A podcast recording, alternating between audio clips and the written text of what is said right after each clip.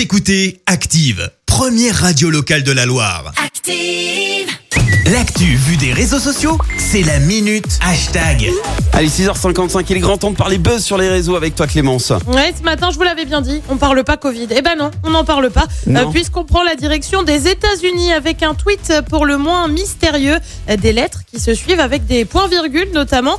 Alors là, tu vas me dire, chacun tweet bien ce qu'il veut. Alors oui, c'est vrai, Ouais. mais c'est plus compliqué quand ça vient du compte Twitter du commandant stratégique de l'armée américaine. Autant Oula. te dire qu'il n'en fallait pas plus pour affoler les internautes. Ouais. Certains se sont demandé si le Pentagone n'avait pas été piraté, si ce n'était pas un code nucléaire. Bah ouais, rien que ça, faut dire que le message est apparu au milieu d'images d'avions de chasse et de sous-marins nucléaires. Alors forcément, eh ben ça pose question. Ouais. Euh, Depuis, c'est simple, le tweet a tout simplement été supprimé.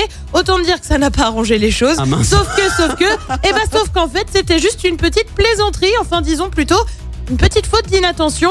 Le tweet aurait en fait été écrit par un enfant qui a profité de l'inattention de son père pour s'emparer de l'ordinateur et a inscrit donc ce mystérieux message. La faute au télétravail, le responsable du compte Twitter a laissé euh, son compte ouvert et sans surveillance pendant quelques minutes. Son enfant en a profité, il a joué avec le clavier et publié le tweet sans le vouloir en plus.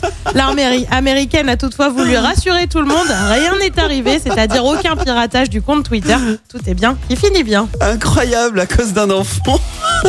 Tout le monde faut, euh, Voilà. pense au complot. On passe de code nucléaire à juste un enfant qui s'amuse avec un clavier. Écoutez Active en HD sur votre smartphone, dans la Loire, la Haute-Loire et partout en France, sur activeradio.com.